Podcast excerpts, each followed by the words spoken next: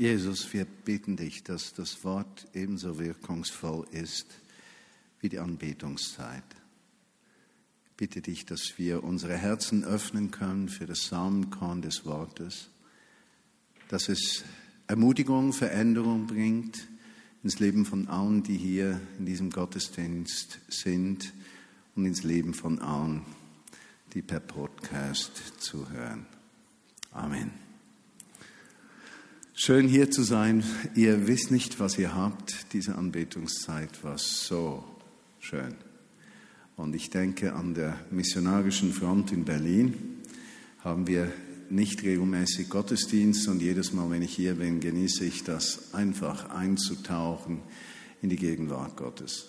Und das Schönste ist, wenn ihr daran denkt, dass ihr Freunde habt, bekannte Menschen, die Jesus fernstehend sind, die können eine lebensverändernde Erfahrung hier machen in Gottes Gegenwart. Drum ladet immer wieder Freunde ein. Ich denke, das ist eine Chance, dass Gott Menschen begegnet.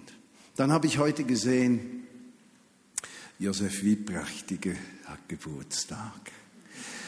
Und ich, er ist ein Mann, der nicht auffällt, der gehört eher zu den stillen Menschen, dieser Welt. Und sie haben als Familie viele Herausforderungen schon getragen. Und Josef, ich wünsche dir Gottes Segen, dir, deiner Familie, das beste Jahr deines Lebens. Führung, Erfrischung, Heilung dort, wo es notwendig ist und Gottes Versorgung. Ja, einige möchten natürlich wissen, wie geht's euch? Äh, ich nehme das mal an. Schreit jetzt nicht nein sonst nehmt ihr mir den Punkt weg. Äh, uns, Georgi und ich, geht's gut. Für mich ist äh, es eine riesige Freude, die Vineyard Bern zu betrachten. Marius und Caro, das Leitungsteam, Mitverantwortliche, Mitarbeitende, ihr macht die Sache sensationell gut. Und für mich ist das etwas vom Größten, wenn ich nach Bern komme und sehe, die Träume meines Lebens haben sich erfüllt in euren Leben und durch eure Leben. Und das ist für mich jedes Mal wie eine Belohnung, die ich kriege, wenn ich hier bin, zu sehen, ihr tragt dieses Werk weiter. Wie geht es uns sonst? In Berlin ist der Himmel los. Also ich habe nicht genügend Zeit, deshalb beschränke ich mich auf ganz wenig. Wir haben im Moment fünf Gründungsprojekte. Wir haben ja den Traum, 100 Gründungen, Vineyard-Gründungen in Berlin bis 2020 zu machen. Jesus versorgt uns mit Leitenden, mit Menschen äh, von allen Seiten. Ich habe so den Eindruck, Gott baut richtig etwas auf. Alexander Gard, der Autor des Buches Warum ich kein Atheist bin, hat noch andere Bücher geschrieben. Ein nächstes kommt dieses Jahr, hat sich uns angeschlossen, wird dieses Jahr angestellt. Und für mich ist es, als hätte Gott ganz tief in die Schatzkiste gegriffen und gedacht, dem Martin muss ich einige gute Menschen zur Seite stellen, sonst kommt er nirgends hin. Und genauso fühlt es sich an. Im Dezember hatte ich einen Anruf gekriegt aus Südafrika, ein Gemeindeleiter, der eine Gemeinde mit von zweieinhalbtausend Menschen geleitet hat, der empfand, dass er nach Berlin kommen sollte und Gott würde ihn führen, wenn er kommt, hat alles hinter sich gelassen. Wir haben gesprochen, er kam an die Leiterkonferenz, blieb mit zwei seiner Kinder gleich da und wurde einfach von Gott berührt und ist, ich weiß, es geht alles viel zu schnell, aber es ist okay, äh, wird die englische Vineyard, also die sechste Vineyard in Berlin gründen. Dann habe ich an der Leiterkonferenz Gespräche geführt mit Russlanddeutschen und wir haben im Februar das Gespräch über die Gründung einer russischen Vineyard in Berlin. Und Georgi und ich sind maßlos überfordert. Äh, und zwar nicht überfordert von Menschen, sondern von, von Gottes Geschwindigkeit. Das ist einmalig. Betet für uns, vergesst uns nicht. In der Bewegung äh, geht es vorwärts, aber da habe ich auch große Herausforderungen. Ich habe zu Georgia gestern gesagt, äh, wir haben es mit Menschen zu tun. Menschen sind nicht immer einfach. Ja, äh, deshalb brauchen wir Gott. Ja, aber das ist nicht das Thema heute Abend. Das Thema ist Stolperstein oder Dünger. Ich möchte heute aus diesem Bereich sprechen Stolperstein oder Dünger. Stolperstein oder Dünger des Glaubens. Kennt ihr Herausforderung? Äh, wenn ich das Neue Testament, auch das Alte lese, dann kommt es mir vor, die Menschen damals wie heute leben und lebten in massiven Herausforderungen.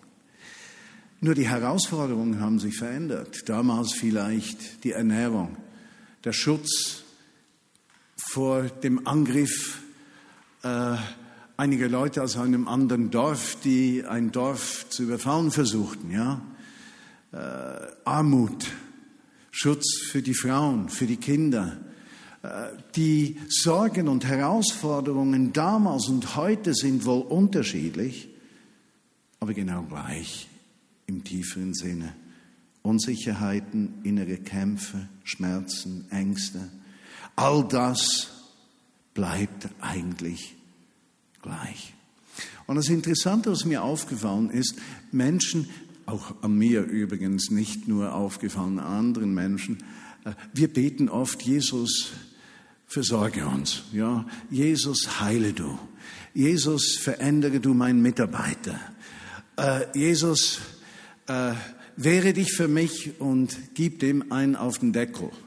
Jesus, ich soll ja nicht strafen, strafe du für mich. Ja, Jesus verändere diese Lebenssituation und diese Lebenssituation und wir, wir beten dann aufrichtig für Veränderung.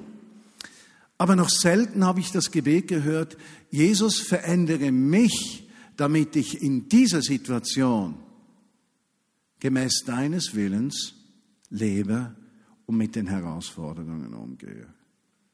Und so werden dann nicht beantwortete Gebete, die darauf basieren, dass Gott unsere Probleme löst und Situationen verändert, für viele Menschen zu einem Stolperstein des Glaubens. Gott wirkt ja sowieso nicht und ich bin es nicht würdig und der hört immer auf andere. 13 Uhr Gottesdienst, ein herrlicher Erlebnisbericht, eine God Story, eine Frau, die eine riesige Zyste gehabt hat. Jesus hat sie geheilt, sie ging zum Arzt und die finden überhaupt nichts mehr. Und das ist einmalig. Ich saß dann da und habe gedacht, ich freue mich so, darauf will ich setzen, dass Gott eingreift, verändert. Wie fühlt sich aber eine Frau, die 30 Jahre treu gewesen ist, immer noch Zysten hat, die gingen nie weg, dann wurde sie vom Ehemann geschlagen und betet treu, investiert Geld in die Gemeinde, Zeit in die Gemeinde, dient Gott und tut alles, was notwendig ist und es verändert sich nicht, kann für diese Frau dieses Wunder zum Stolperstein des Glaubens werden. Und würde das für uns dann bedeuten, wir wollen nicht mehr, dass Gott heilt, weil wir möchten ja nicht, dass Menschen stolpern. Ja, das wäre wär eine sicherlich nicht ermutigende Umgehensweise. Oder sagen wir, wir setzen alles daran, dass Gottes Geist hereinbricht, Wunder und Zeichen geschehen, Veränderungen und Menschen Gottes Liebe erleben. Aber wir lernen auch miteinander umzugehen, wenn Dinge nicht geschehen. Wer ist das Vorbild für uns in diesem Bereich? Für einen Christenmenschen, ich liebe dieses Wort auch. Und habe gemerkt, dieses Wort ist schon auf einige Menschen in der Wiener Bern übergegangen. Christenmenschen orientieren sich nicht primär an menschlichen Vorbildern, noch wenn diese gut sind. Christen orientieren sich an der Person von Jesus Christus. Er ist das Bild. Er ist die Person, an der wir uns ausrichten. Und äh, ich erinnere mich, als junger Christ äh, habe ich mal zuerst das Alte Testament gelesen. Das war furchtbar. Ich dachte eben, Buch liest du von Deckel zu Deckel. Das war eine Fehlannahme. Es ist sicherlich das einzige Buch, das man nicht unbedingt am Anfang beginnt. Äh, ist ja nicht nur ein Buch, sondern viele Bücher, das Buch. Ja, und irgendjemand sagte mir dann, äh, lies die Evangelien. Und diese Evangelien haben mich gefangen genommen. Und zwar, was mich gefangen genommen hat, war die Person von Jesus. Und ich erinnere mich, wie äh, das Erste, was ich getan habe nach meiner Hinkehr zu Jesus, Hinwendung zu Jesus war, ich bin auf die Straße gegangen, damals in Thun, in Ballitz und habe die Bibel mitgenommen und habe einfach zu predigen begonnen. Nicht, weil ich dachte, das sei cool. Ich habe das überhaupt nicht cool erlebt. Es hat unglaublich viel Mut erfordert. Ich habe mich orientiert an diesem Jesus, der an die Marktplätze ging. Und ich habe gedacht, wenn der dort war, muss ja ich, wenn ich ihm nachfolge, auch dort sein. Äh, etwas vom Ersten war, dass ich in der Bank, wo ich arbeitete, äh, über Jesus gesprochen habe. Nicht nur zu den Angestellten, auch zu der Kundschaft. Weshalb? Weil ich davon überzeugt war, wenn Jesus umherging, war er immer erfüllt von der Botschaft des Vaters und er hat darüber gesprochen. Absolut normal. Jetzt kommt etwas ganz Schwieriges dazu. Im Grunde meines Wesens bin ich ein einsamer Wolf. Ich erinnere mich, wenn meine Freunde Paul oder Benne, wenn wir auf Reisen gingen vor 700.000 Jahren nach Asien, Missionsgebiete besucht haben oder USA, wir brachten es durchaus fertig, zehn Stunden während des Fluges nebeneinander zu sitzen und kein Wort zu sprechen. Ich habe das genossen. Und ich habe nie den Eindruck gehabt, das wäre jetzt schlimm. Umgekehrterweise muss ich auch zugeben, wenn Benne und ich mal zusammen gesprochen haben, dann war das so eine Kommunikation, die sehr wahrscheinlich unter äh, den Titel katastrophales Kommunizieren äh, gelegt würde. Und zwar erzählte er mir irgendetwas und ich ihm irgendetwas gleichzeitig, aber das, was er und ich erzählten, hatte überhaupt nichts miteinander zu tun. Und am Ende des Gespräches hatten wir den Eindruck, wir haben wunderbar kommuniziert. Aber Gott ist dort in meinem jungen Christenleben, in mein Leben hereingekommen, um mich vom einsamen Wolf zu einem Menschen zu machen, der auf Menschen zugeht und sich verschenkt. Das liegt nicht in meinem grundsätzlichen Wesen drin. Ich ertappe mich auch immer wieder. Das war in der Familie so, das sehe ich, wenn die Enkel bei uns sind oder auch Gäste. Meine Gedanken sind eine Welt für sich. Eine riesige Welt. Eine wunderschöne Welt. Und ich kann jederzeit abtauchen. Dann geht der Vogel meine Gedanken aus dem Käfig und George sagt, wo bist du? Weil sie genau sieht, ich bin irgendwo in meiner Welt und die ist blumig, schön, einzigartig, kreativ, farbig, erfüllend und ich liebe meine Welt. Georgi hat schon mal gesagt, wenn die Leute wüssten, wie wenig du sprichst. Das ist mein Wesen, drückt immer wieder durch. Aber in meiner Nachfolge habe ich eines gelernt, dass das Modell meines Lebens nicht mein Wesen ist, sondern das Wesen Jesu Christi. Er ist mein Vorbild. Und so durfte ich lernen, ein Herz für Menschen zu haben. Und zwar für alle Menschen, die Reichen, die Armen, die Großen, die Kleinen, die Dicken, die Dünnen, die Schlitzäugigen, die Mandeläugigen, die Großäugigen, alle. Und habe gelernt durch Jesus in mir, dass jeder Mensch gleich viel wert ist. Und dass ich durch mein Leben jedem Menschen mehr Wert geben kann. Wesensveränderung durch das Vorbild von Jesus. Das scheint mir wichtig zu sein in der Frage Stolperstein oder Dünger des Glaubens. Nun, ich möchte euch da einen Schritt weiterführen gerne. Und zwar, wenn wir sagen, Jesus sei das Vorbild, dann müssen wir uns mal die Frage stellen, wenn wir die Evangelien lesen, war sein Hauptgebet, dass sich die Situation verändert? Also wenn, wenn er angegriffen wurde, jetzt von Schriftgelehrten oder anderen Menschen, unter Druck kam, betete er dann, und Vater, verändere jetzt ihre Herzen und äh, schlag sie tot. Ja, äh, dann bin ich mit dir zufrieden. Äh, dann kann ich meinen Dienst tun, wenn alle Umstände sich erneuern und verändern. Oder finden wir bei Jesus eine ganz andere Umgangsweise mit Herausforderungen oder Umständen, die sich eben nicht verändern. Und finden wir in ihm ein Vorbild, das uns dabei hilft, in unserem Leben mit Herausforderungen am Arbeitsplatz, wenn du gemobbt wirst oder man dich nicht mag. Oder wenn du durch eine finanzielle Tiefe gehst und es scheint nicht zu reichen. Oder wenn in deiner Familie alles drunter und drüber geht.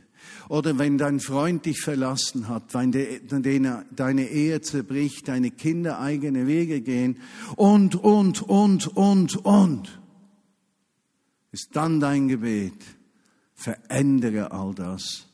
Oder lernen wir zu beten, verändere mich. Mach mich fit, in diesen Umständen so zu leben, wie du möchtest. Dort liegt die Kernfrage. Und ich sage damit nicht, dass wir nicht für Wunder und Zeichen beten. Und ich sage damit nicht, dass wir nicht alles daran setzen, dass das Reich Gottes, das angebrochen ist mit dem ersten Kommen von Jesus, alle Tage reinbricht und uns dabei hilft, bei Prüfungen nicht nur eine 5, sondern eine 6 zu schreiben. In der Schweiz, für die Deutschen eine 1, sonst missverstehen die den ganzen Satz hier. Jesus das Vorbild. Öffnet doch mit mir Johannes Evangelium Kapitel 5. Johannes Evangelium Kapitel 5. Und äh, wiederum, wenn ihr die, die Geschichte um dieses Kapitel herum miteinander anschaut, äh, Kapitel 5, Vers 19, da geht es darum, dass die Autorität von Jesus hinterfragt wird. Er wird angepöbelt. Und zwar so stark angepöbelt, dass man denken könnte, also jetzt muss er reagieren. Ein Wort und die sind mausetot. Oder er könnte zu jammern beginnen, diese böse Welt, die mich umgibt und keiner ist für mich, alle sind gegen mich und mir geht's immer schlecht und es hat keinen Sinn und so weiter.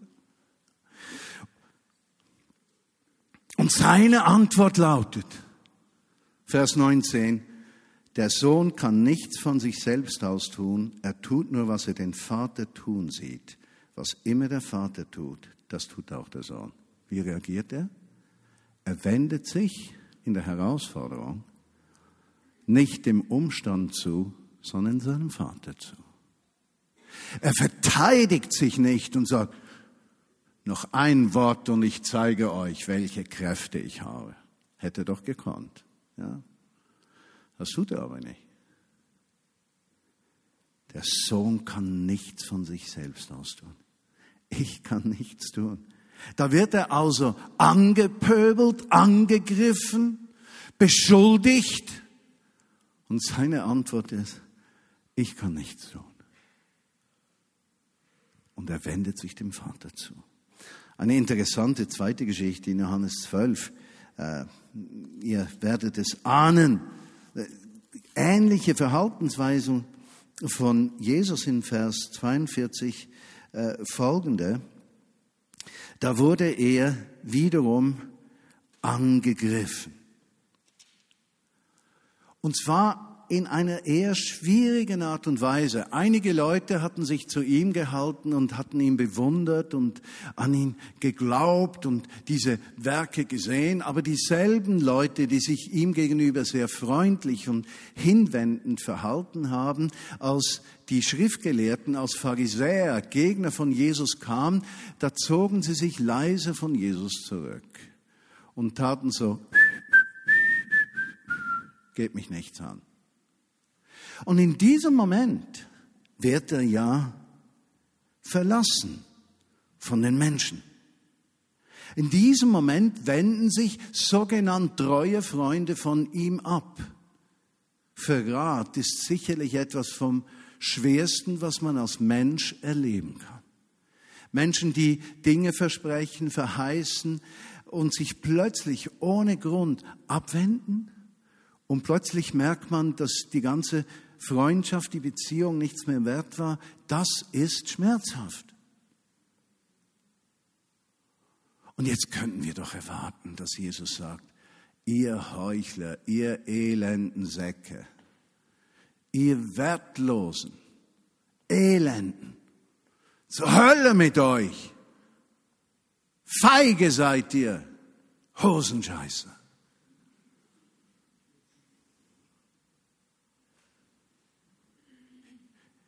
Hinten dran steht ihr zu mir und wenn es darum geht, dann seid ihr feige. Könnt ihr nicht so reagieren? Und das Interessante ist, dieser Umstand, der für ihn doch verletzend gewesen ist, das muss sein. Wenn Menschen vorne rum sich dazu zählen, hinterrum eben nicht. Wie reagiert er? Jesus aber rief mit lauter Stimme, wer an mich glaubt, der glaubt nicht nur an mich, sondern auch an den, der mich gesandt hat. Und wer mich sieht, sieht den, der mich gesandt hat. Es geht gar nicht um ihn. Spürt ihr es? Es geht nicht um ihn. Es geht gar nicht um seine Person. Es geht ihm um den Vater. Er, so scheint es, ist in dieser schwierigen Situation unwichtig. Er wird nicht getroffen. Er wendet sich dem Vater zu. Vers 49, denn ich habe nicht aus mir selbst heraus geredet. Der Vater, der mich gesandt hat, hat mir aufgetragen, was ich reden und verkündigen soll. Und ich weiß, bei seinem Auftrag geht es um das ewige Leben. Was ich darum verkündige, verkünde ich so, wie der Vater es mir gesagt hat. Sensationell. Dieser Umgang mit dieser schwierigen, herausfordernden Situation, von der man erwarten könnte, Gott muss es zuerst verändern. Jesus ist unser Vorbild. Ich habe so eine, ein, ein Jahresverlangen. Ich möchte lernen, was Langmut ist. Ich habe das auch gebetet in den letzten Wochen. Jesus 2013 unterweise mich im Thema Langmut. Äh, Englisch long suffering ist noch interessant, ja. Die Engländer leiden, wir haben Mut. Aber es heißt eigentlich dasselbe. Und ich möchte in diesem Jahr herausfinden, Jesus, zeige mir das. Was, wenn dein Wort Langmut sagt was, was, sagt, was meint das für mich? Wie kann ich wachsen im Glauben und nicht über die Umstände meines Lebens stolpern? Wie können die Herausforderungen meines Lebens zum Dünger des Glaubens werden und nicht zum Stolperstein? Unterweise mich, lehre mich, Langmut, Long Suffering. Zeige es mir. Und zwar nicht philosophisch, theoretisch.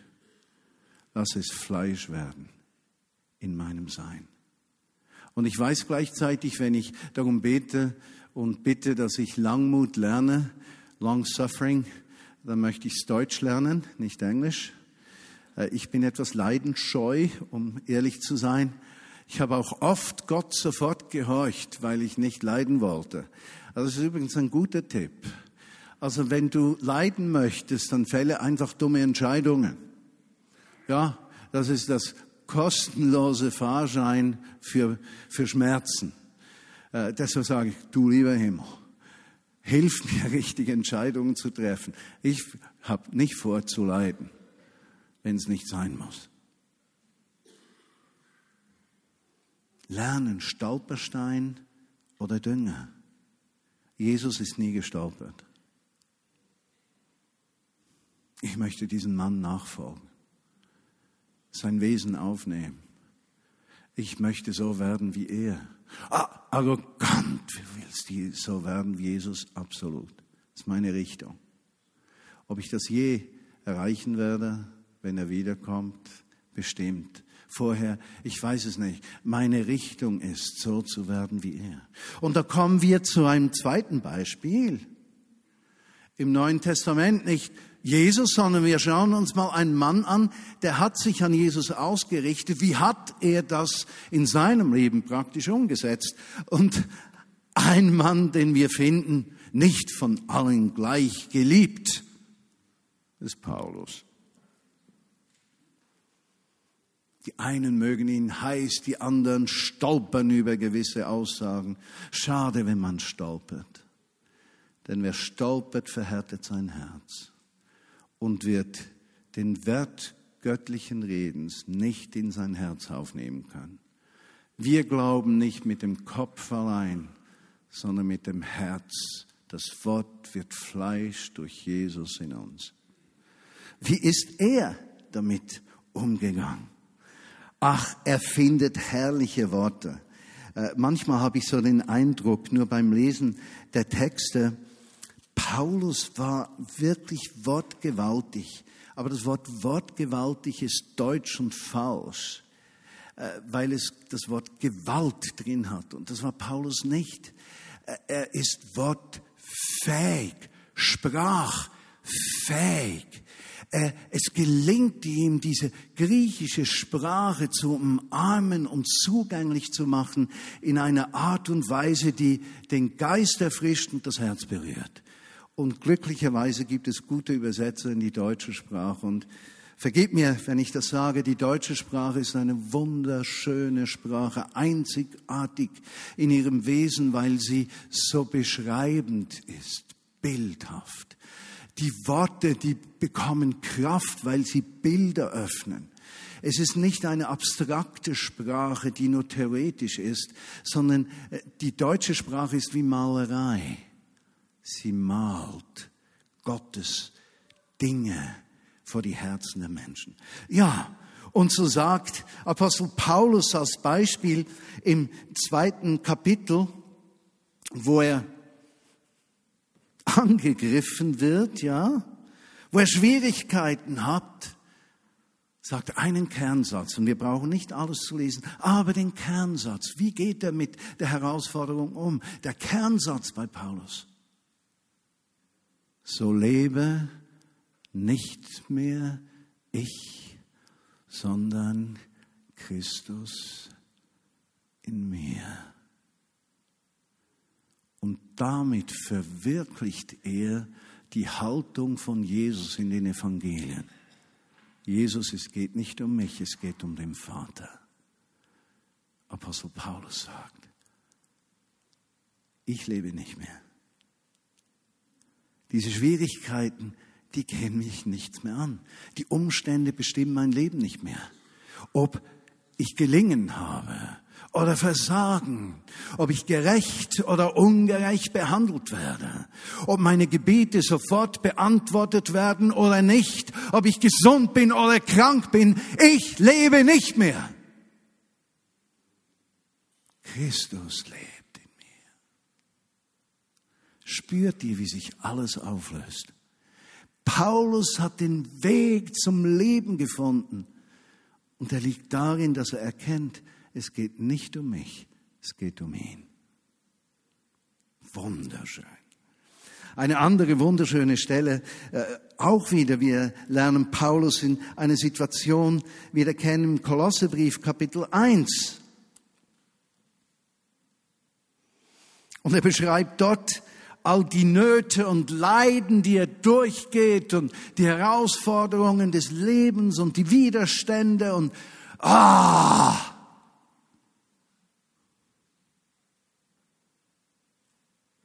Und dann kommt wieder ein einzigartiger Satz, der alles in sich vereinigt, was sein, das Leben eines Christenmenschen ausmacht.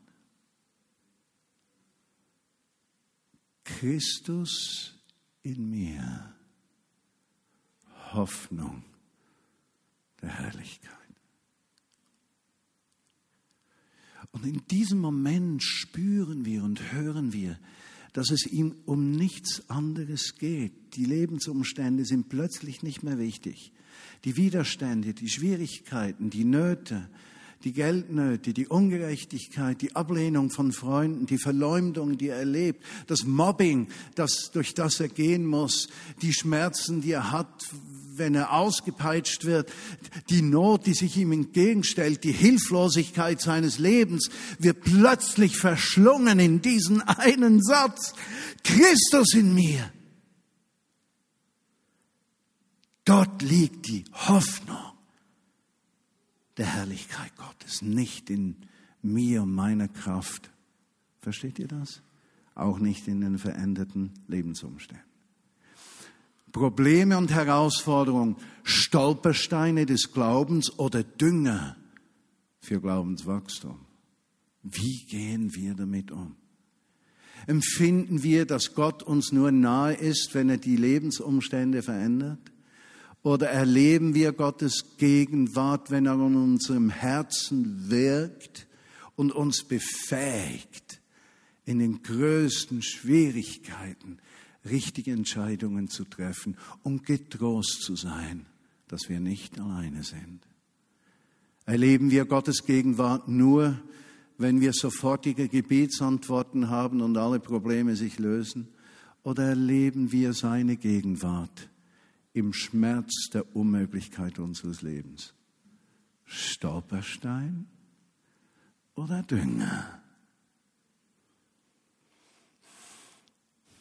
Im Galaterbrief, das soll der letzte Text sein heute, geht er noch einen Schritt weiter, wenn wir mit mir den Galaterbrief Kapitel 5 öffnet. Da geht es im fünften Kapitel ja um die Früchte des Geistes, das heißt die Auswirkungen im Leben eines Menschen, wenn Christus durch den Heiligen Geist wirklich in ihm wohnt. Ja, das ist, die Früchte des Geistes sind nicht äh, sich anzugewöhnende Verhaltensweisen, die man unter größtem Leistungsdruck nach zehn Jahren Glauben aufzuweisen hat, sondern Früchte wachsen ganz natürlich heran, ja, am Baum, wenn der Baum gepflegt ist. Früchte sind nicht Ziele, sondern Resultat deines Lebens. Und so meint er das auch im Galaterbrief 5. Aber jetzt kommt ein Knaller, eine Aussage.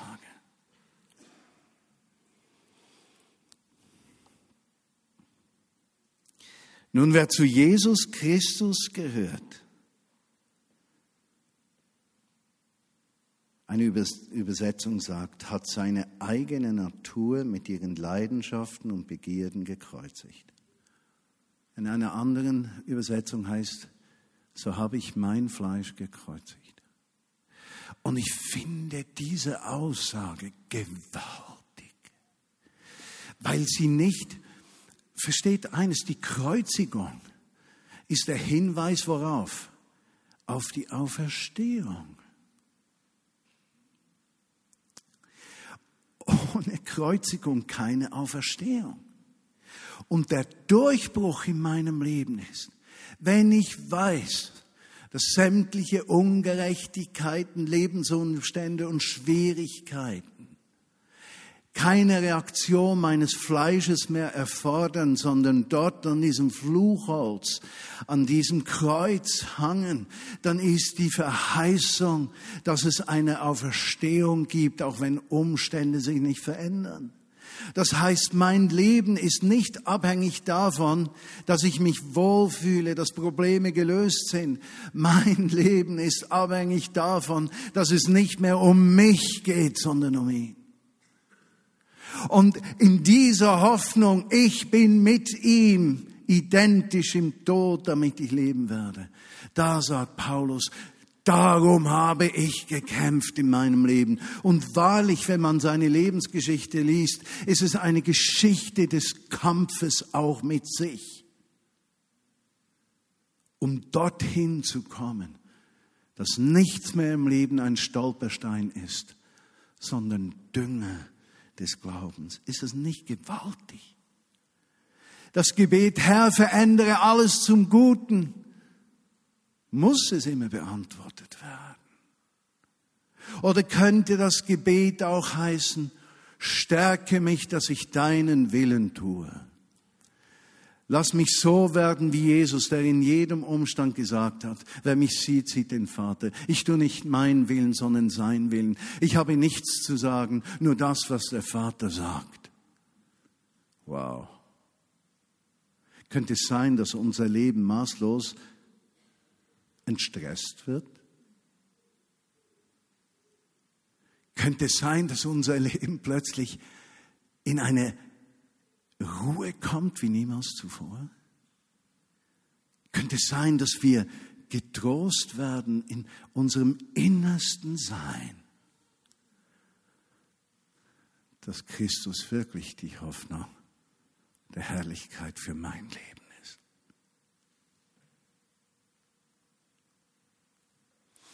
Wie habe ich das praktisch in meinem Leben zu leben versucht? Das sind keine Anweisungen, das ist nur Erzählen wie erlebe ich das und möchte euch sogar ermutigen, das aufzuschreiben.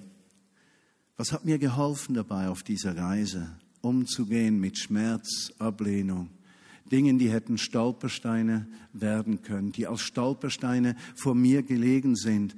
Und wo hat Gott mir geholfen, dass aus diesen Stolpersteinen Pferdeäpfel wurden? Pferdeäpfel, die zu Dünger meines Glaubens geworden sind. Und weshalb habe ich häufig mein, meine Füße nicht an den Stein gestoßen? Der erste Gedanke ist, und daran habe ich am Anbeginn meines Glaubenslebens arbeiten dürfen, mein Gottesbild. Wisst ihr, wenn ich das, den, das Buch des ersten Bundes, das, was wir Altes Testament nennen, lese, dann kommt mir ein eifersüchtiger Gott entgegen. Mit dem ist nicht zu spaßen. Also ich, ich lese im Moment Amos.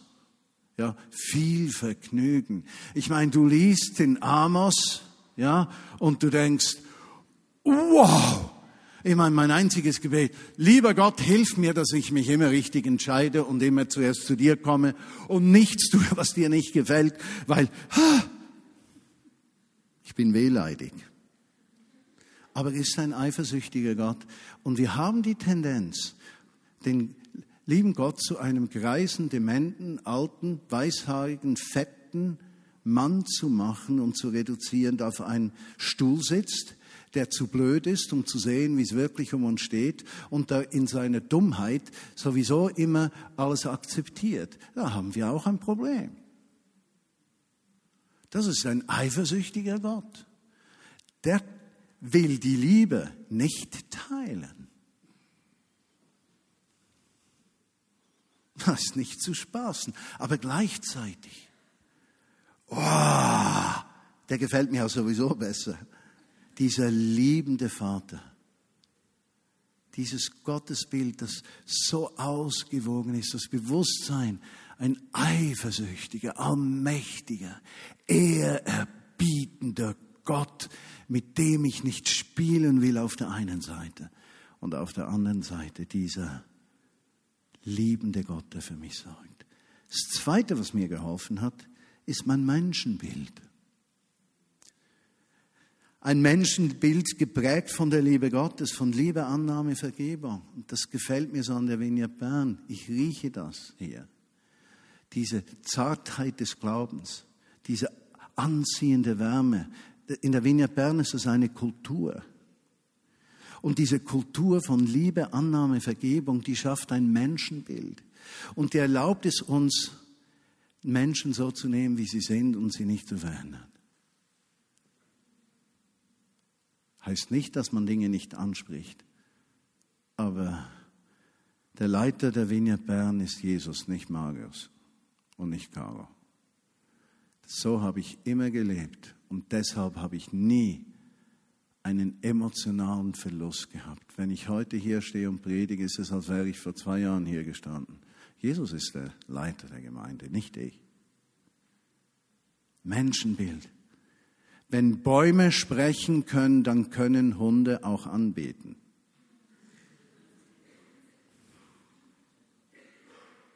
Menschen nehmen. Das dritte, mein Verhältnis zur Bibel. Ich liebe dieses Wort und ich muss euch einen Grund sagen, weshalb ich es so heiß liebe dieses Wort, wenn ich es zulasse, dass der Heilige Geist diesem Wort Leben gibt, ist es nicht nur ein Spiegel für mein Leben, sondern Brot für mein Herz.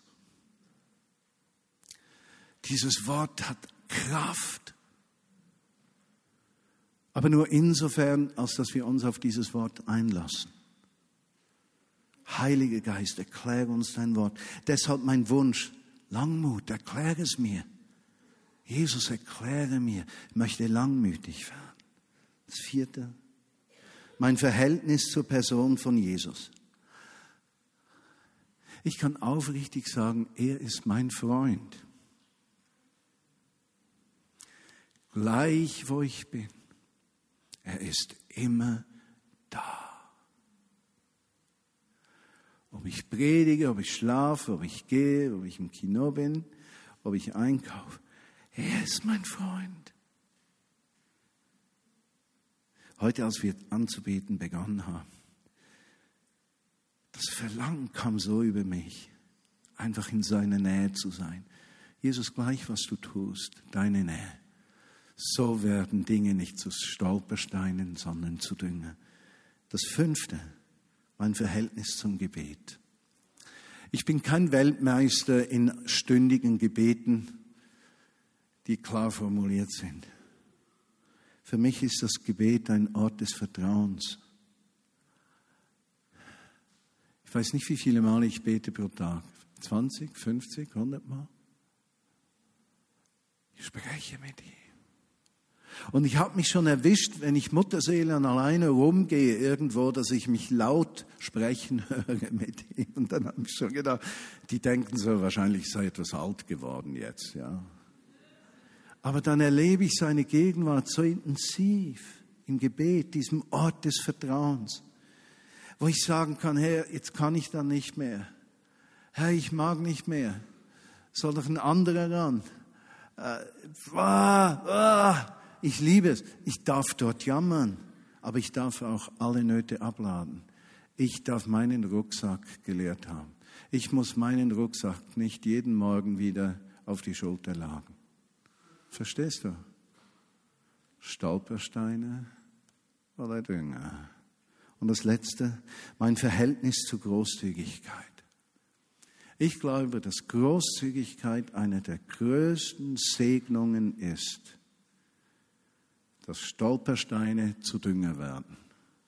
Nur Großzügigkeit misst sich an unsere Bereitschaft zur Vergebung.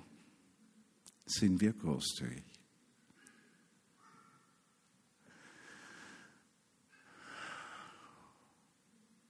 Wir müssen darum ringen, keine Frage. Aber kein Mensch, der ein hartes, verbittertes Herz hat und nicht zur Vergebung bereit ist, wird finanziell großzügig sein. Diese zwei Dinge sind miteinander verwandt. Es sind Zwillinge. Wenn du Gott bittest, großzügig zu werden materiell, dann bittest du ihn darum, eine Herzensveränderung in der Haltung gegenüber Menschen zu bewirken dass du gut vergibst. Das eine kriegst du nicht ohne das andere. Stolpersteine oder Dünger. Jesus, ich bitte dich, dass du durch deinen Geist dieser Botschaft Kraft gibst. Nicht primär intellektuelle Kraft, sondern geistliche Kraft, lebensverändernde Kraft. Kraft, die das Herz verändert, damit wir alle unseren Weg nicht mehr gepflastert sehen mit Stolpersteinen, sondern Dünger des Glaubens. Dieser Dünger darf sogar stinken, Jesus.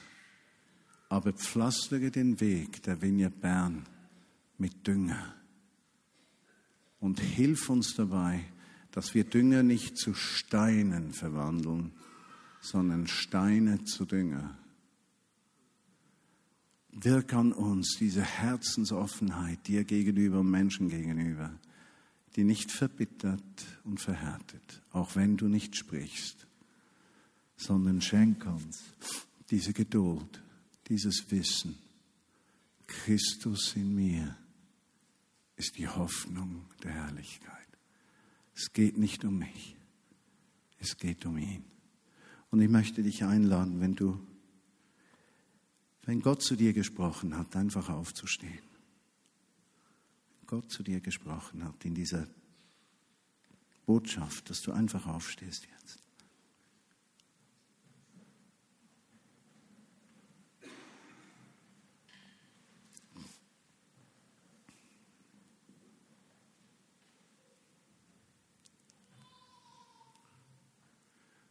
Und Jesus, wir sind aufgestanden und ich stehe schon hier, weil wir den Wunsch haben, im Glauben zu wachsen. Wir möchten gleich, welchen Alters wir sind, nicht stehen bleiben. Wir möchten göttliche Perspektive in unserem Leben und Sein. Wir möchten lernen, so zu leben wie Jesus, so wie Paulus das nachgeahmt hat. Und ich lade dich ein, Heiliger Geist, dass du kommst, uns auffüllst. Bitte dich für Ursli, dass sie heil wird, dass diese Sucht keine Macht mehr hat über ihre Seele, sondern die Liebe Gottes ausgegossen wird in einer Art, dass keine Versuchung mehr Kraft haben kann. Dieses Leben soll dir, Jesus, geweiht sein. Dir alleine. Und ich bitte dich auch für alle, die krank sind, dass du deinen Arm bewegst und Heilung gibst. Und für mich ist nicht der leiseste Schatten von Unsicherheit im Wissen, du tust beides, du heilst, tust Wunder, schenkst Zeichen und gleichzeitig stärkst du uns, damit wir mit diesem Leben, in dem wir sind, Jesusmäßig umgehen können.